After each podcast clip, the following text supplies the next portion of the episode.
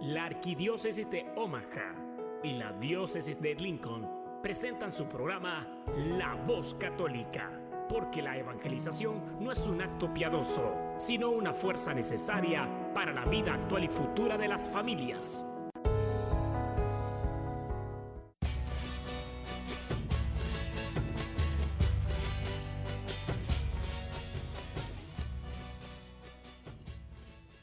Soy el arzobispo Jorge Lucas. Despónganse a escuchar la voz católica con un mensaje de fe y esperanza.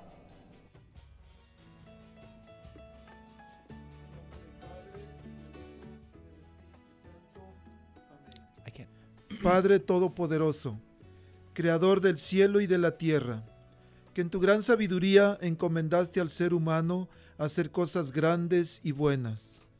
Te pedimos por los que escuchan la voz católica, que su corazón se llene de alegría al escuchar tu voz, que su mente se abra a la inspiración de tu Santo Espíritu, y que sus actos reflejen tu amor y tu misericordia. Que los que oigan tu voz te reconozcan, que los que te reconozcan te sigan, que los que te sigan te amen, que los que te amen te sirvan, que los que te sirvan te proclamen. Que tu mensaje de fe y esperanza anime corazones abatidos, fortalezca corazones indecisos, acompañe corazones extraviados y sane corazones heridos. Te lo pedimos por medio de Jesús, tu Hijo amado, bajo la guía del Espíritu Santo y el auxilio de nuestra Santa Madre, María de Guadalupe. Amén. Muy buenos días, queridas familias de la voz católica. Bueno, estamos aquí una vez más en este otro programa más. Y bueno, feliz Navidad a todos. Un abrazote para cada uno de ustedes que nos están escuchando. Sé que algunos, pues bueno, están llenos ahorita, han comido mucho, han celebrado bastante, han tenido esa oportunidad. Ojalá y no haya muchos crudos, ¿eh?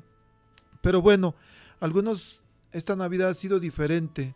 Algunos posiblemente están sufriendo los síntomas de esta pandemia, algunos han sido contagiados, algunos buenos amigos que sé que han sido contagiados para ustedes, mis más sinceros deseos que se recuperen pronto que puedan volver a su ministerio, que puedan volver a estar completos en su familia, en su comunidad, en su parroquia. Y algunos están tristes también porque hay mucha gente que se reúne con sus familias y muchos no pudieron hacerlo este año. La nostalgia, la tristeza, la soledad a veces también nos embarga, pero ánimo. Nuestro Señor Jesús ha nacido, ojalá y podamos permitirle nacer una vez más en nuestros corazones. Esta mañana estoy muy contento. Está aquí con nosotros en el estudio un gran amigo, un gran sacerdote, el padre Scott Hastings. Padre, buenos días, bienvenido. Buenos días y feliz Navidad. Bueno, celebramos la Navidad ayer. Mañana es la fiesta de la Sagrada Familia. Y nuestro programa de hoy lo vamos a dedicar a la fiesta de la Sagrada Familia. Pero también el día de hoy es la fiesta de San Esteban. Padre, ¿quién fue San Esteban y por qué celebramos su fiesta hoy? San Esteban era uno de los siete diáconos originales. Si abrimos la Biblia y leemos en el libro de los Hechos de los Apóstoles, escrito por San Lucas, uh, San Lucas nos dice en Hechos 6 y 7 que uh, la iglesia estaba creciendo muy rápidamente, había miles de personas uh, nuevas y todavía solamente dos apóstoles y ellos, um, uh, para ellos era, era demasiado trabajo, entonces ellos ordenaron a siete hombres para ayudar a, los doce apóstoles y los nombraron uh, diáconos. Uh, esta palabra diácono viene de una palabra en griego que significa ministerio o servicio.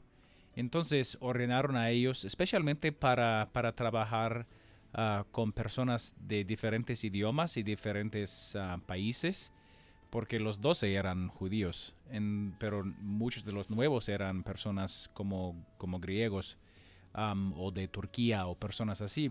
Entonces uh, ellos necesitaban personas que podían hablar su idioma y como, como hoy. aquí, aquí estamos de Roma y tenemos una, un, un, show en español. entonces San Esteban era uno de esos siete y fue matado, fue martirizado por los judíos y es el proto mártir o el primer mártir. Uh, fue martirizado muy, muy temprano en la historia de la iglesia y es eh, desde siempre o desde el, principio hemos celebrado esta fiesta porque es, es, la, primera persona que dio su vida. claro, sabemos que el objetivo de la fe no es dar la vida, no es ser mártires, pero tenemos esta experiencia que a veces hay personas que responden con violencia a personas que dicen soy cristiano. Y San Esteban solamente estaba visitando a los enfermos, dando de comer a personas con hambre y no estaba haciendo, no, era un soldado, no era revolucionario, no era nada así, terrorista, nada. Pero ellos no podían permitir a él, entonces mataron a él. Y es, es el primer en un número de, de miles y miles y miles, quizás millones de personas de mártires en la historia del mundo. Ah, y, cada, cada año tenemos esta fiesta hoy, mañana, uh, el, domingo después de la Navidad es siempre la Sagrada Familia. Uh, pero mañana típicamente es San Juan el Evangelista. Eh, día después, los inocentes. Es, es, un tiempo lleno de, de, fiestas especiales en la iglesia. Fiestas, motivos para celebrar, ¿verdad, Padre? Sí, claro. Una, una iglesia rica en historia de casi dos mil años. Y por eso dice miles, tal vez millones de personas que han dado su vida por el Evangelio. Si ahorita les preguntáramos a la gente que nos está escuchando, ¿quién quiere dar su vida por el Evangelio? Muchos levantarían la mano. Pero posiblemente Dios ahorita no nos pide que, que muéramos por Él, sino que vivamos por Él, que permitamos que Jesús nazca en nuestros corazones, que crezca, que se desarrolle y que dé muchos frutos en nosotros. Bueno, Padre, muchas gracias. Entonces, mañana es la fiesta de la Sagrada Familia. Pero, ¿qué, es la fiesta de la Sagrada Familia, Padre? Es, eh, es una fiesta que tiene un aspecto histórico y un aspecto contemporáneo.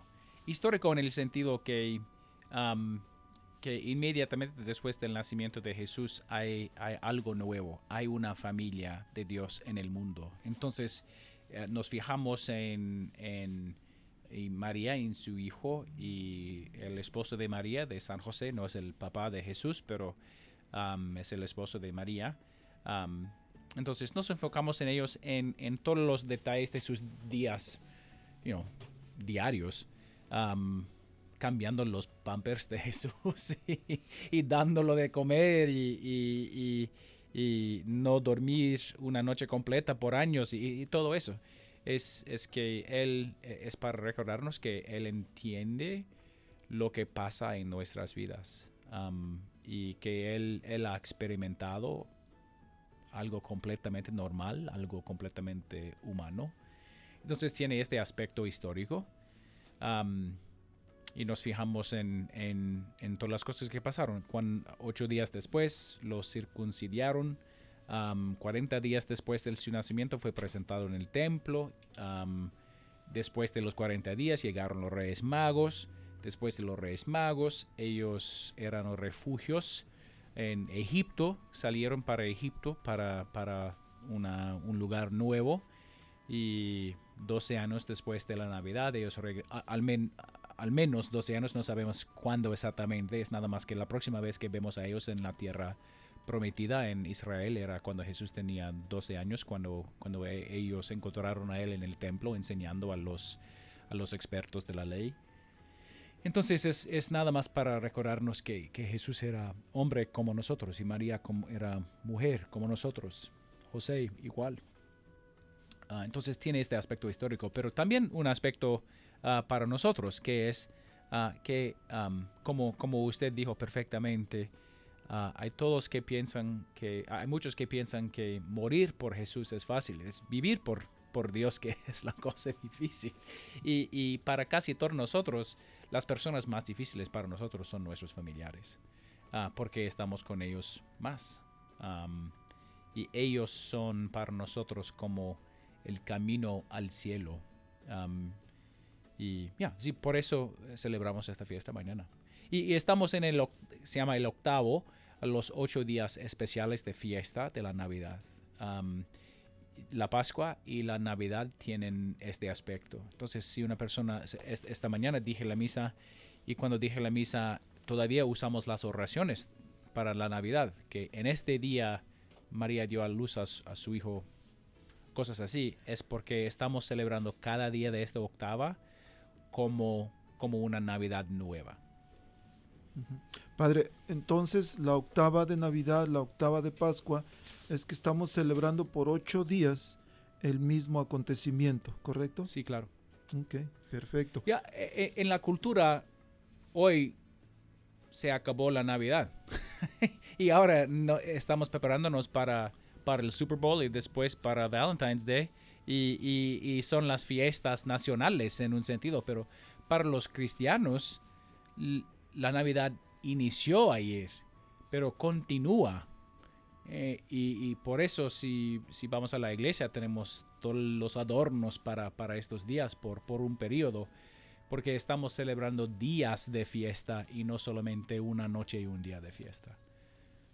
Y de alguna manera, Padre, también entonces Dios quiso darle a la familia, al enviar a su hijo, nacer de una familia donde hay un papá, donde hay una mamá, donde hay un hijo, y que crecen como familia, quiso dignificar la familia humana y, darle una importancia verdadera. Padre, ¿qué le parece si escuchamos un canto que se llama precisamente Canción para la Familia, donde habla de José, Jesús y María? ¿Le parece? Y regresamos con cuál, es, cuál, cuál fue la idea de Dios para la familia, su plan o su proyecto para las familias. Ok. Vamos a escucharla entonces.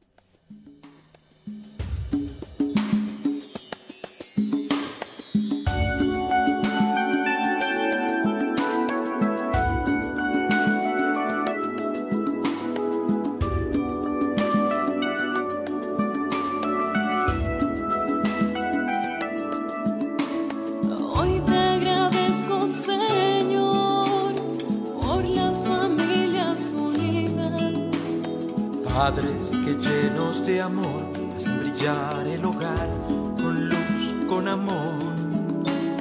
Hoy siento alegría, Señor, por los hijos que no se rinden. Viven cada día tentados por sexo, dinero, pero vence el amor.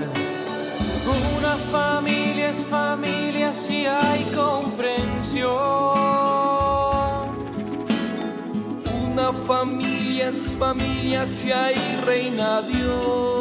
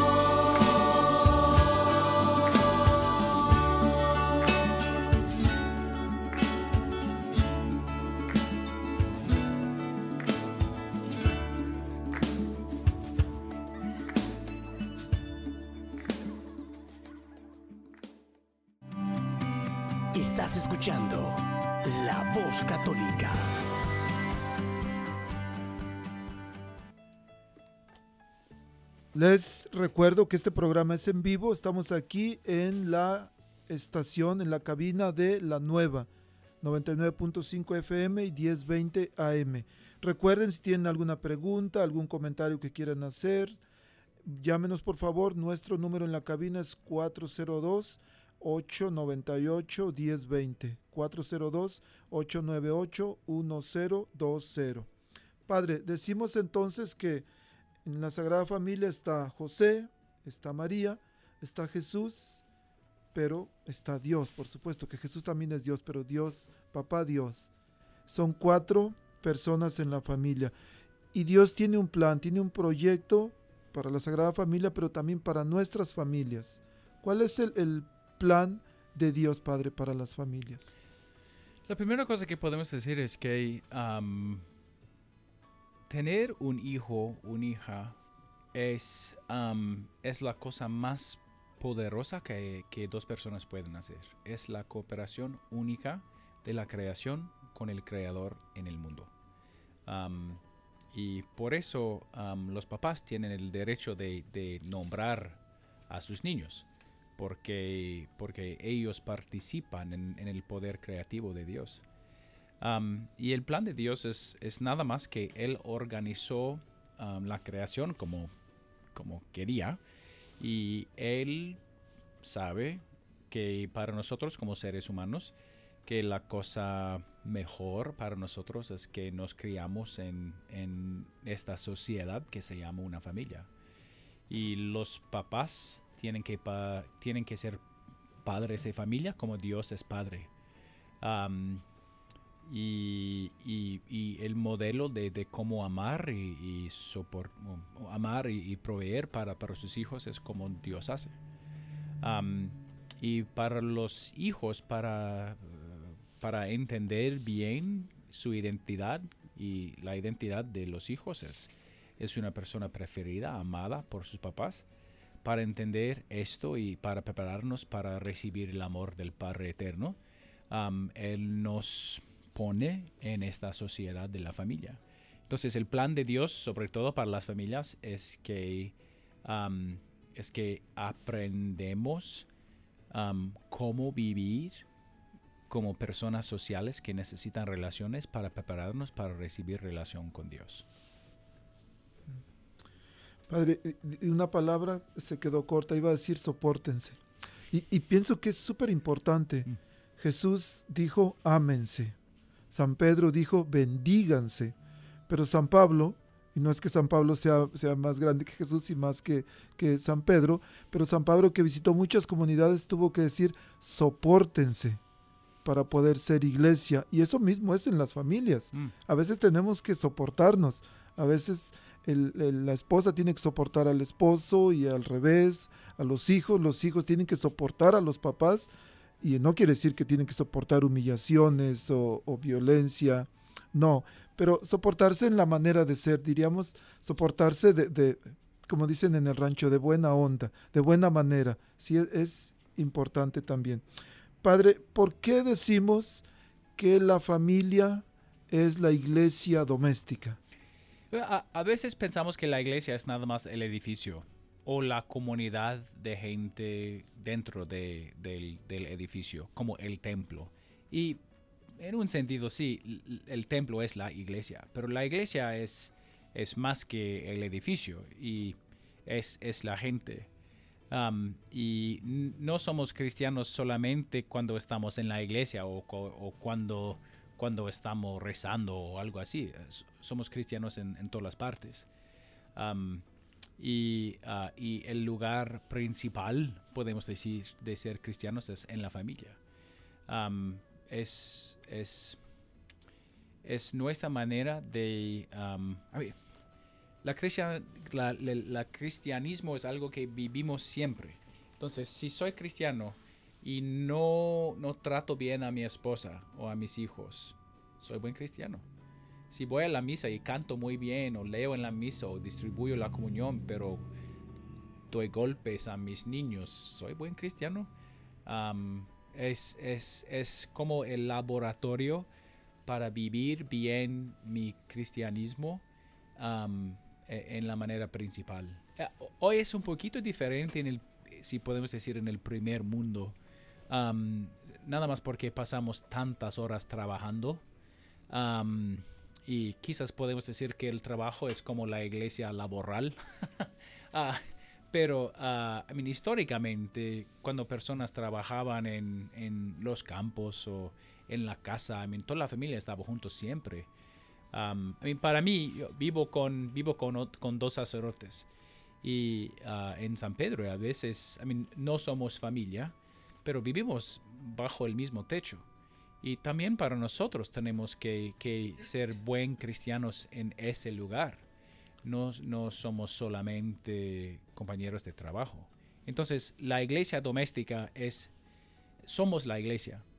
Cuando estamos en la casa, es la iglesia doméstica. Sí, pienso que Sí. es Y- todo. todo lo que tengo al menos. Y también podría referirse a que es en, en la, en la casa donde los niños primero aprenden valores, aprenden a conocer a Dios, la importancia de nosotros como padres. Y, vamos, esa es la, la siguiente pregunta, padre.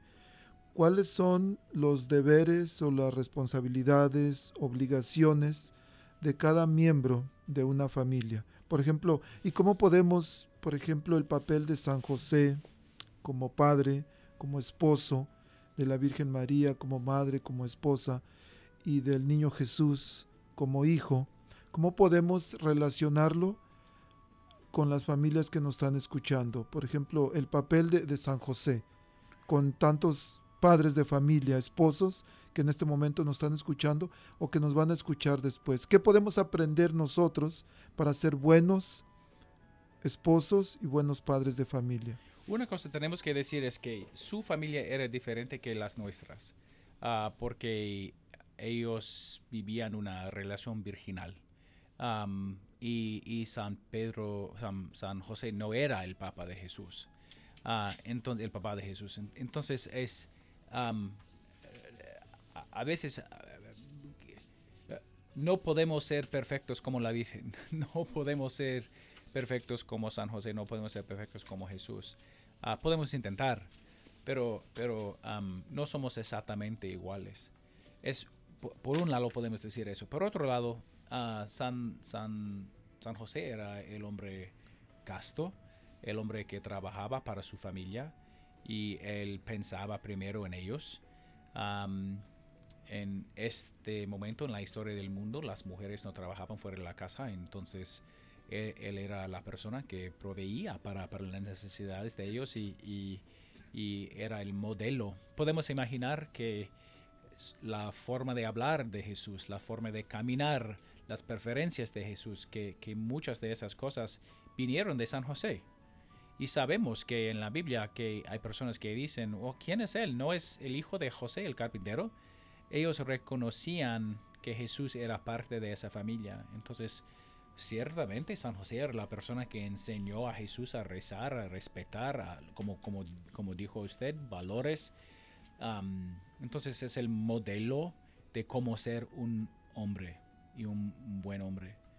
Y María, igual, eh, de su manera, ah, claro, las mamás tienen una relación diferente con los niños que con las niñas. Y, pero ciertamente ella ayudaba a San José en enseñar los valores y, la práctica de la vida a, su hijo. Y, y aunque Jesús era Dios, eh, estamos ciertos que él respetó a su mamá y él obedec- obedeció a sus papás y no tenía pecados, pero no significa que cuando tenía tres años que no gritaba y que, que, que no, que no tuvo que aprender cómo escuchar y, y hacer lo que, lo que dijeron sus papás. Am, sí, en, en este lado, en este sentido, tenemos este otro lado, que, que ellos son para nosotros modelos de, de cómo enseñar. Sí, padre, me gustaría regresar un poquito a San José. Usted habla de, y todos sabemos que vivían una, una relación virginal, pero al mismo tiempo nosotros, como, como y estamos en situación diferente, usted como sacerdote, este, y yo como hombre casado, pero aún así podemos ser fieles, porque de hecho usted y yo estamos de uno a cero, porque yo tengo una, pero usted no tiene ninguna. Pero eso no quiere decir que, por ejemplo, los, los ah, hombres que nos están escuchando dicen, oh, ellos vivían virginales y no tenían relaciones, pero yo sí puedo tener con muchas. Claro que no. La castidad se vive también como esposo. El, no, solamente, no solamente usted como sacerdote, aunque de manera diferente, pero también se puede vivir. ¿Por qué? Porque nada más puedo estar con mi esposa, no puedo tener a nadie más. El, no debo tener a nadie más.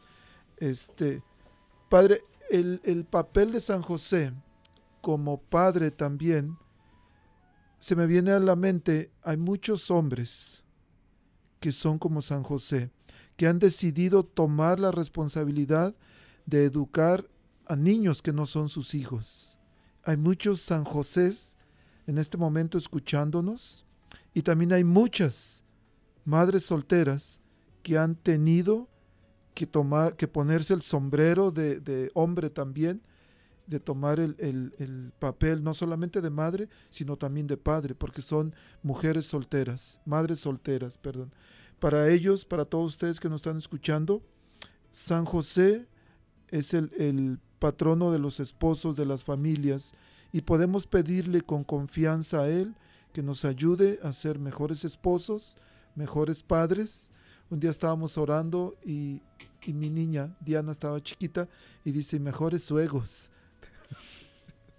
Entonces, pero, pero de verdad podemos pedirle a, San José, una de las virtudes, Padre, que me, me llama mucho la atención de San José es su obediencia.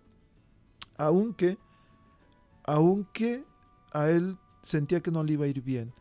Cuando Dios le pide que tome a María como su esposa, y él, pues de repente, oye, pero pues si, si, está embarazada de otro que no soy yo, ¿cómo voy a tomarla por esposa? Pero él creyó en Dios, creyó, le creyó a Dios más bien y fue obediente. Y eso es lo que, queridos hombres que nos están escuchando, ¿qué es lo que Dios está pidiéndote? ¿Qué es lo que Dios te está pidiendo? por el bien de tu familia. Posiblemente no estés casado con, con, la mujer que tienes o con la que compartes tu hogar, con la que compartes tu cama. Entonces no tengas miedo, le dijo Dios a José, no tengas miedo de tomar a María como esposa. Tú tampoco tengas miedo. Si no tienes el sacramento del matrimonio, ánimo.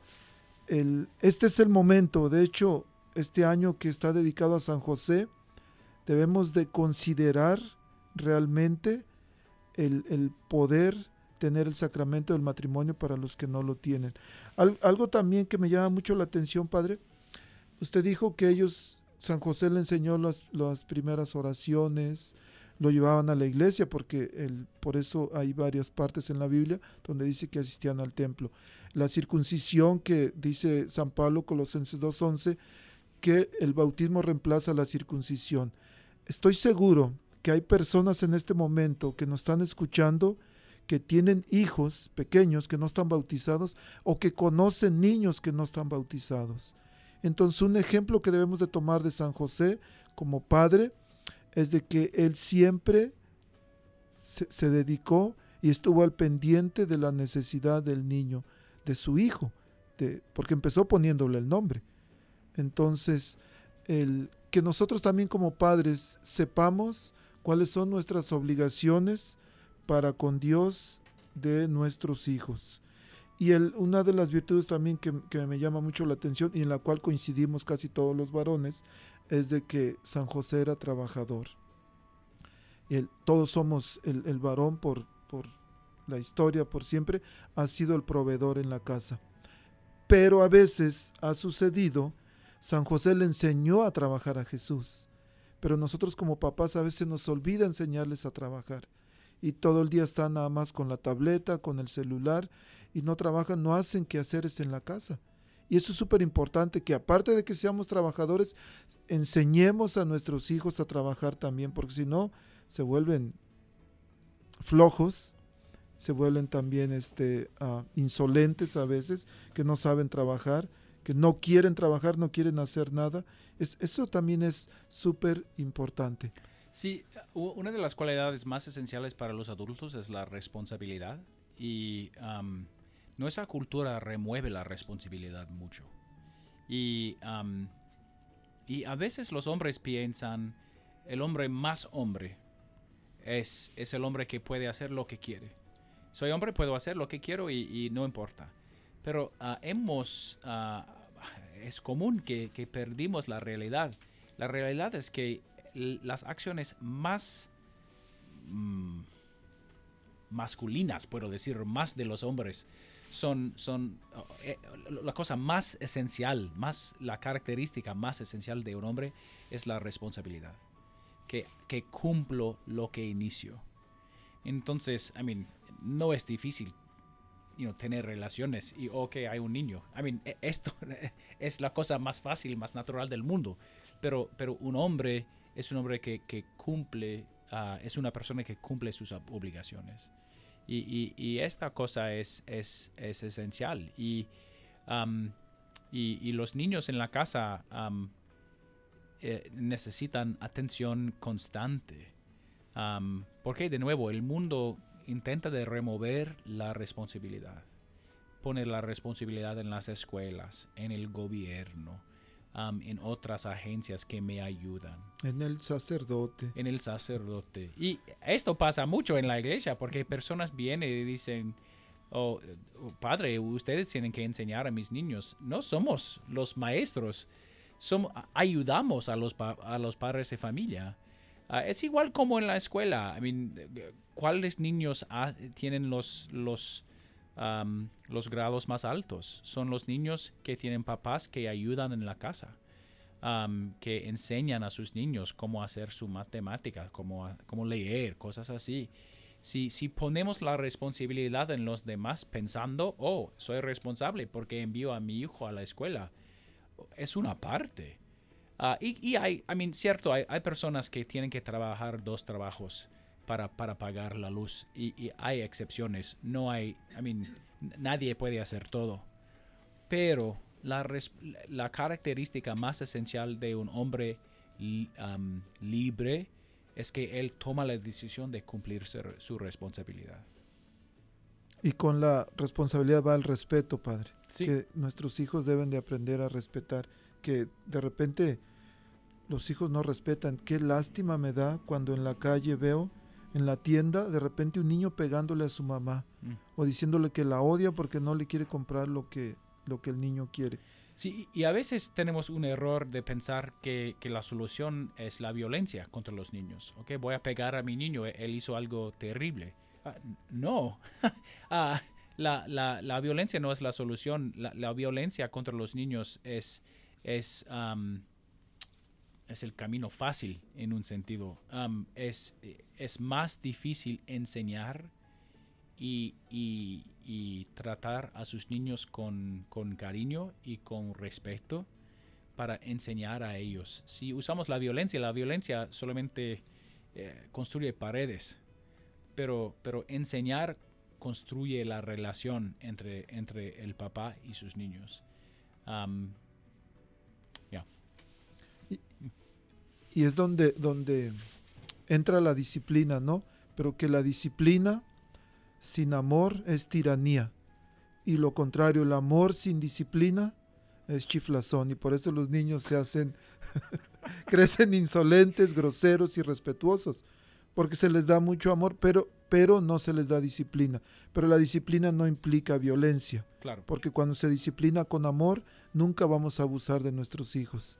Pero cuando se ama sin disciplina, entonces hay un problema también. ¿Qué es lo que ah, hay una ola de, de posiblemente de generaciones que ha creado, o una generación que se ha pensado en esto, que tenemos que amarlos, pero amar es consentir, amar es dejar que hagan lo que quieran, dejarlos ser libres cuando, cuando más se cree que son más libres, es cuando más atados están a otras cosas, lo que nos sucede a nosotros. Y respecto a la Virgen María, Padre, una, de las virtudes que, que a mí me encanta de la Virgen María es la manera en que ella recibe y guarda las cosas. Porque dice que se guardaba las cosas en su corazón. Y es lo que a veces a, a muchas mujeres les cuesta tanto, guardárselo, guardar en su corazón el mensaje de Dios. El, pero, al mismo tiempo, al mismo tiempo, la Virgen se guardaba lo que, por ejemplo, las palabras de Simeón, en que le dijo, una espada te atravesará el corazón. Y dice que ella meditaba y guardaba las cosas en su corazón. Posiblemente estaba esperando el momento de que ya le habían dicho que iba a sufrir. Pero ella no perdía el tiempo, sino que mientras ella estaba con Jesús, le enseñaba, lo regañaba, porque vemos, por ejemplo, en, cuando él tenía 12 años, que lo perdieron y lo, encontró, en- lo encontraron en el templo, y no, no podemos, pues, más bien yo me puedo imaginar a la Virgen diciéndole, hijo, ¿dónde estabas? Te hemos andado buscando tres días y ¿dónde te habías metido?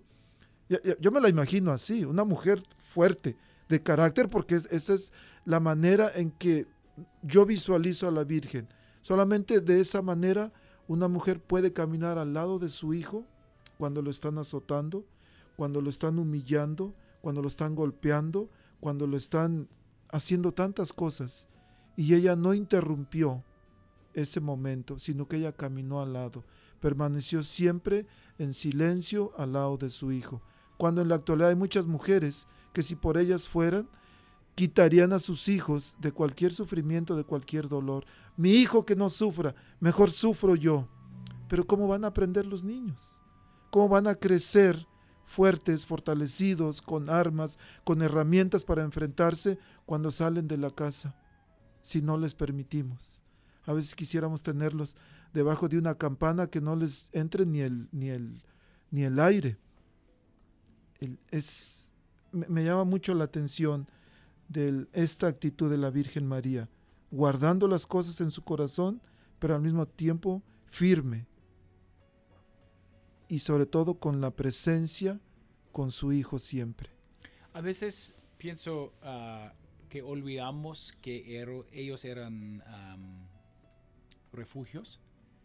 Ah, ellos tuvieron que atravesar el desierto con miedo de, de ser matados por el gobierno. Ellos, ellos escaparon a Israel para vivir en otro país, con otro idioma, con otra cultura. Y años después regresaron a Israel y, y e- ellos no eran, you know, personas con, con muchos recursos. Eran nada más personas que tuvieron que enfrentar todas las circunstancias del día. Um, y por cierto, I mean, es imposible imaginar que ellos no tenían un- una um, resiliencia, puedo decir, ah, una, una fuerza dentro de ellos. Ah, y claro, su mamá, I mean, podemos imaginar cuál, I mean, mamá que había llegado aquí a este país con sus niños, con sus bebés, cuál mamá no, no está muy preocupada por sus niños. Y María era igual, y José también. Cuando dice que, que tuvieron que irse de un país a otro, cuando leo ese pasaje, pienso en las familias hispanas que han tenido que venir de México, de Guatemala, de El Salvador, de Honduras, Nicaragua, pero han tenido que pasar por muchas cosas que la familia sagrada tuvo que pasar, que posiblemente incluya el cruzar un río, porque hay un río entre Israel y Egipto que posiblemente ellos hayan tenido que cruzar. Y yo siempre digo que posiblemente Jesús sea el primer mojadito del que tenemos historia, porque así como nosotros alguna vez tuvimos que cruzar, también ellos tuvieron que cruzar. Ellos iban escapando, ellos iban escapando de la muerte, nosotros venimos buscando una vida mejor para nuestros hijos. Y a veces nos olvida que la vida mejor es hablarles de Dios, es enseñarles de Dios, es una buena educación. Y una buena educación incluye, por supuesto, es una tener la opción de las escuelas católicas. Que a veces hablo con papás y les digo, ¿por qué no van a, por qué no mandan a sus niños a una escuela católica? No, pues es que no quieren, no quieren ir ya. Pues ¿qué edad tiene su niño? Pues tiene nueve años o tiene diez.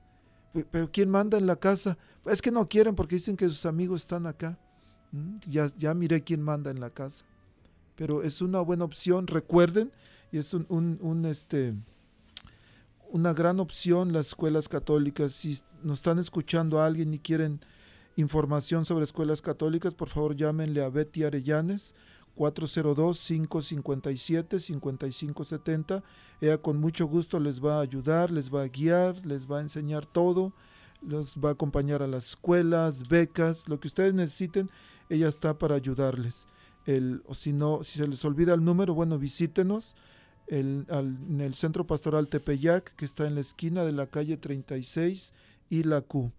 O en, en- tenemos Facebook, Centro Pastoral Tepeyac, La Voz Católica, Escuela Católica Arquidiócesis de Omaha. Hay muchas opciones y maneras de poder este, localizarnos.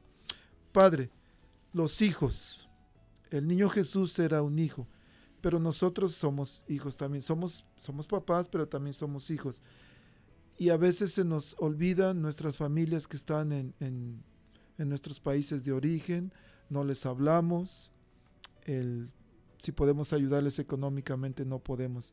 Mi madre falleció hace cuatro años, pero hace más o menos como seis años yo estaba en formación en el diaconado y un día hablé con ella y me dice, hijo, yo le pregunto a Dios que por qué, si te estás acercando a Él, ¿por qué te está alejando de mí?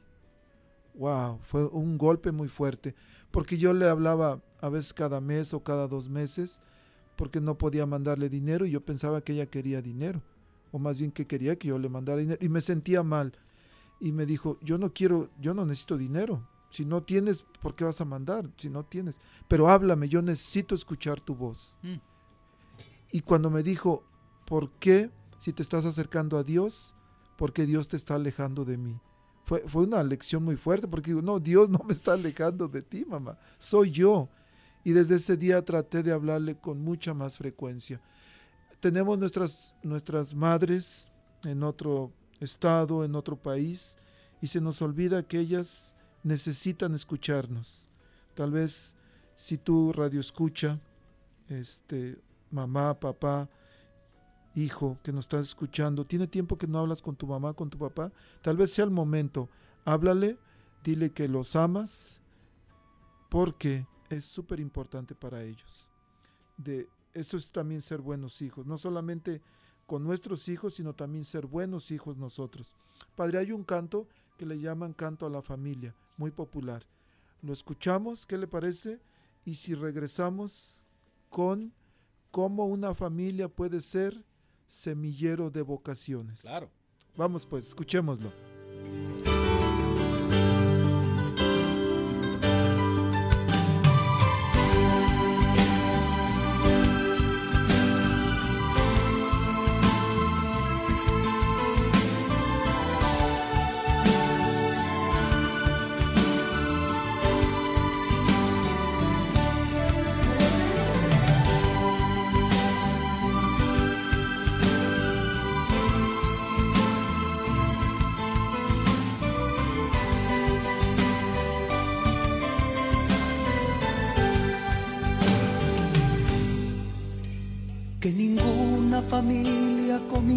En cualquier de repente.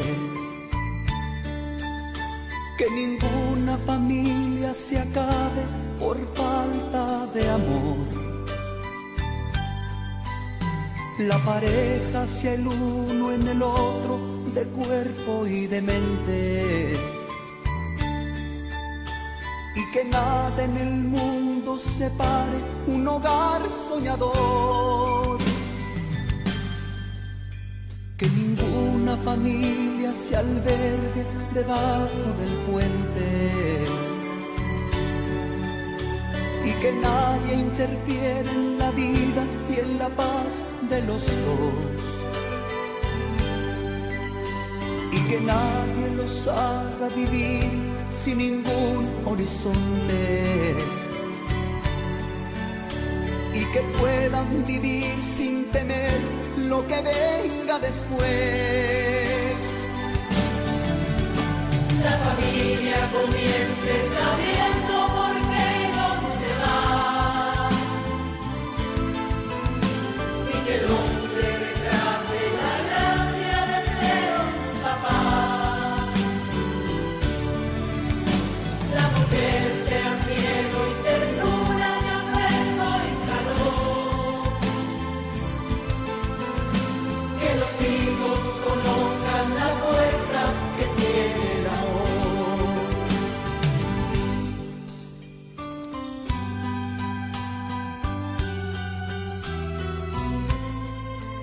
Señor, tú que creaste la familia como muestra del gran amor que existe en ti, bendice todas las familias del mundo. Haz que el amor, la paz y la salud sean los grandes frutos del inmenso amor que nos tienes. Que tengan fuerza de amar sin medida. Y que nadie se vaya a dormir sin buscar el perdón. Que en la cuna los niños aprendan el don de la vida. La familia celebre el milagro del beso y del pan.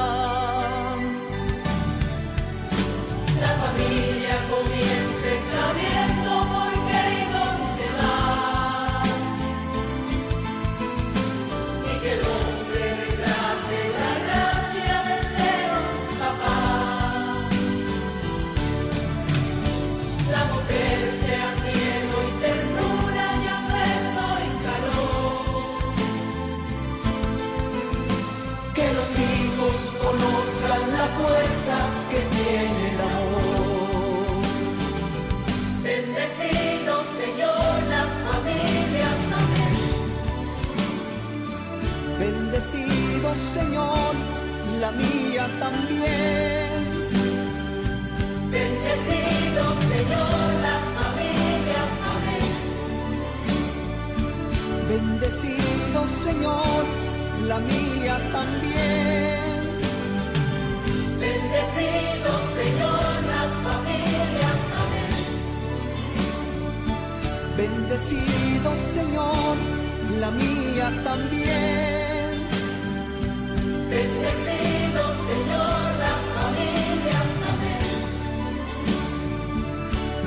Bendecido Señor, la mía también.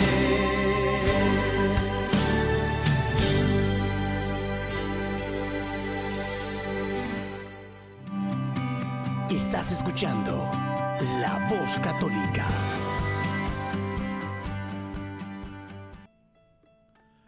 Padre, nuestras familias deberían ser semillero de vocaciones y deben de ser porque es a veces me dicen, "Oigan, necesitamos más sacerdotes que hablen español porque casi no hay, en los que hay nada más tenemos dos o tres y, yo les digo, bueno, ¿de dónde creen que van a salir sacerdotes que hablen español, sacerdotes que sean hispanos, que conozcan nuestra cultura? De los japoneses, Dice, no, ¿de dónde? De nuestras familias. claro. ¿Cómo puede una, una familia, padre? Vamos a cambiar la pregunta. ¿Qué hizo el señor Hastings y la señora Hastings diferente que pudieron tener un hijo sacerdote? Ah, no sé si, I mean, puedo hacer lo que, puedo decir lo que hicieron. No sé si uno era diferente. Pero am, soy de la parroquia de San Wenceslao aquí en Omaha y mis papás am, invitaron a veces a comer el padre o am, mi, ah, mi papá durante la guerra en Vietnam, él era un ayudante, un asistente de un capellán entonces, él estaba muy cómodo siempre con, con el párroco. Am, él invitó a ellos a- de nuevo a venir a la familia. Siempre fuimos a misa, siempre fuimos a misa todos los domingos. Asistí a la escuela católica. Pero más que todo, pienso que mi papá me dijo por años, a mí no, no siempre, no toda la semana, él, siempre dijo que la cosa que quiero sobre todo es que mis hijos estén felices. Pero él dijo a mí, a mis tres hermanos, am, que tenemos que al menos considerar la posibilidad de entrar, bueno, no de entrar en el seminario, porque no, no sabía nada del seminario, era nada más de, de hacerse sacerdote. Él siempre nos dijo, porque él, era un asistente de, un capellán en, en la, en el Air Force, eh, él, dijo, es una buena vida, puede, puede viajar a todas las partes del mundo y ser un sacerdote y Am, soy de una familia católica en los dos lados, de mi mamá y mi papá. Am, entonces era nada más, era mi, mi papá es abogado, mi mamá es maestra, am, mi, mi abuelo, un abuelo es lechero, mi abuela es ama de casa, otro abuelo era carnicero, otra abuela ama de casa. Y en- entonces eh, mis papás nos inculcaron la responsabilidad en la vida, la importancia de la educación, pero ser un maestro, ser un abogado, ser un jardinero, ser un lechero, ser un carnicero, eran opciones como ser sacerdote. Y para mí, cuando estaba en el high school, estaba involucrado en un grupo de jóvenes y asistí a la universidad, estudié la economía y, esta idea estaba dentro de mí como una semilla. Y,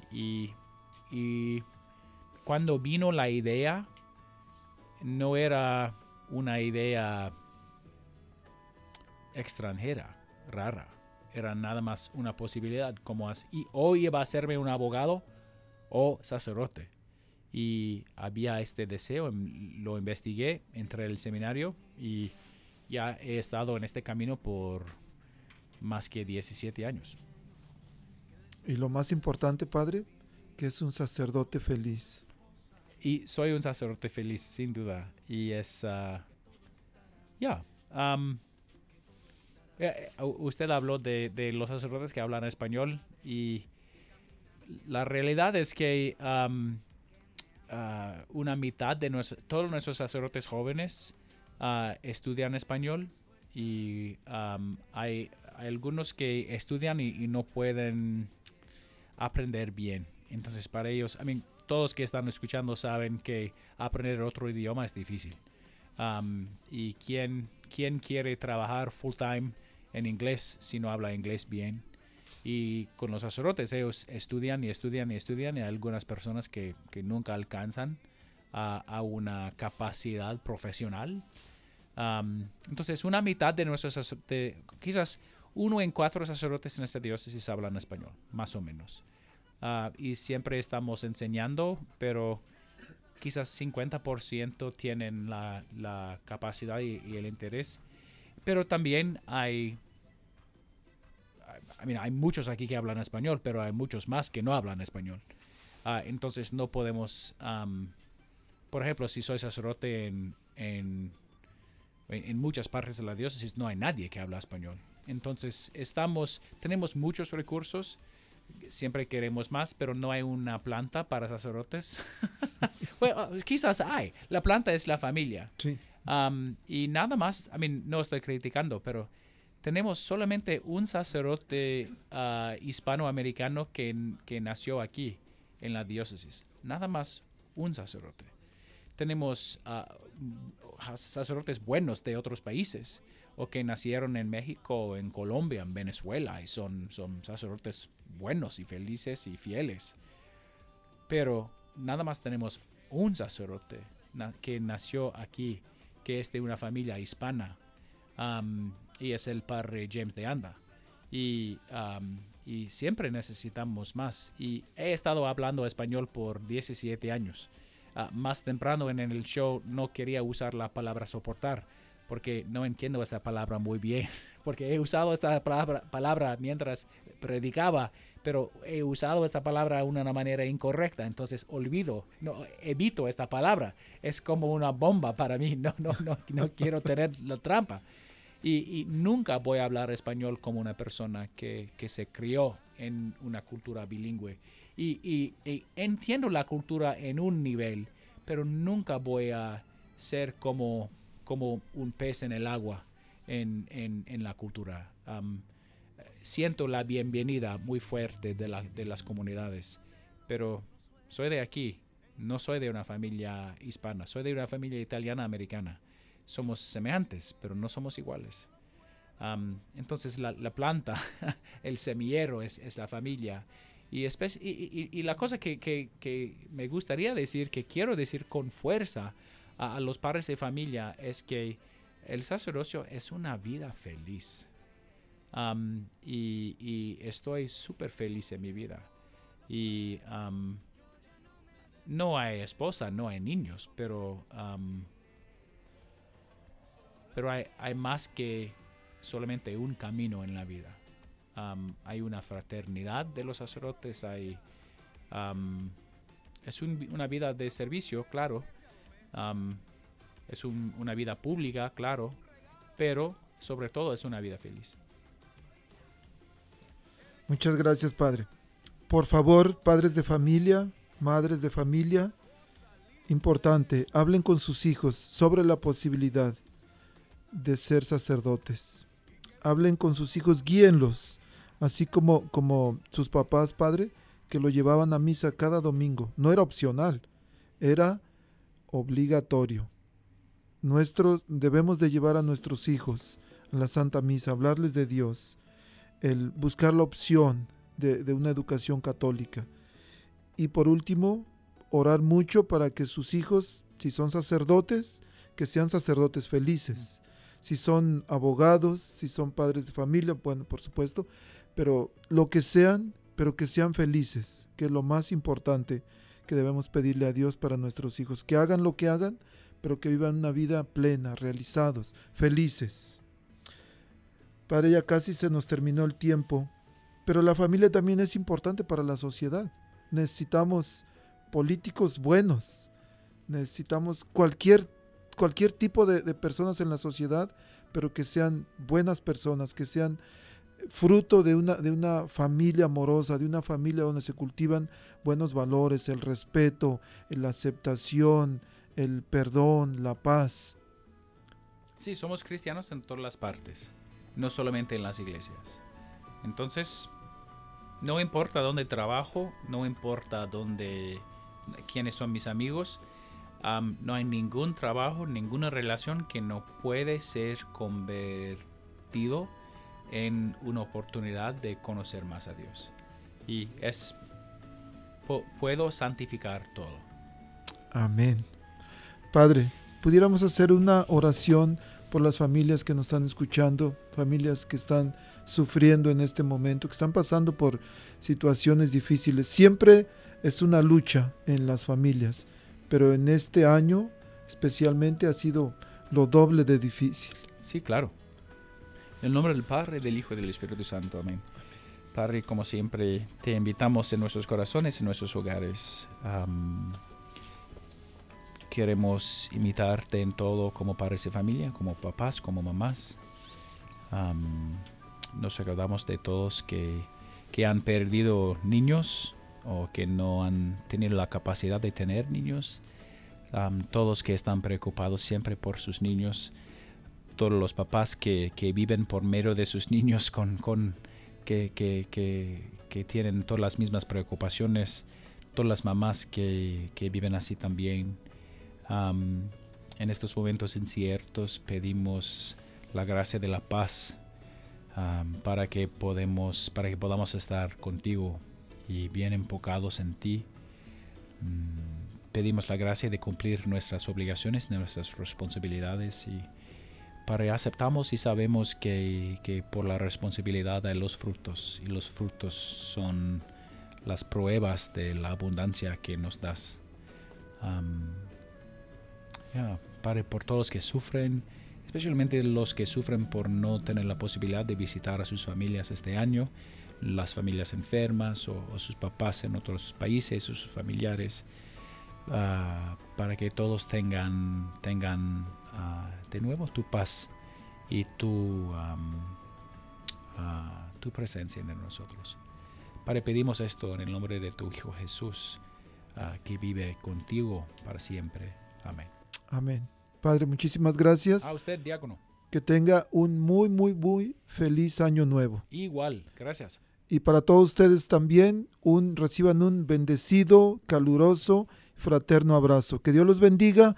La próxima semana tenemos, más bien el próximo año, tenemos, iniciamos con nuestro programa sobre la Virgen María, Madre de Dios. Padre, que Dios le bendiga. Muchas gracias. A usted. Feliz año nuevo. La arquidiócesis de Omaha y la diócesis de Lincoln presentaron su programa La Voz Católica, porque la evangelización no es un acto piadoso, sino una fuerza necesaria para la vida actual y futura de las familias. Gracias por escuchar la voz católica. Recuerden que nos reunimos mañana en la Santa Misa. Que Dios los bendiga en el nombre del Padre y del Hijo y del Espíritu Santo. Amén.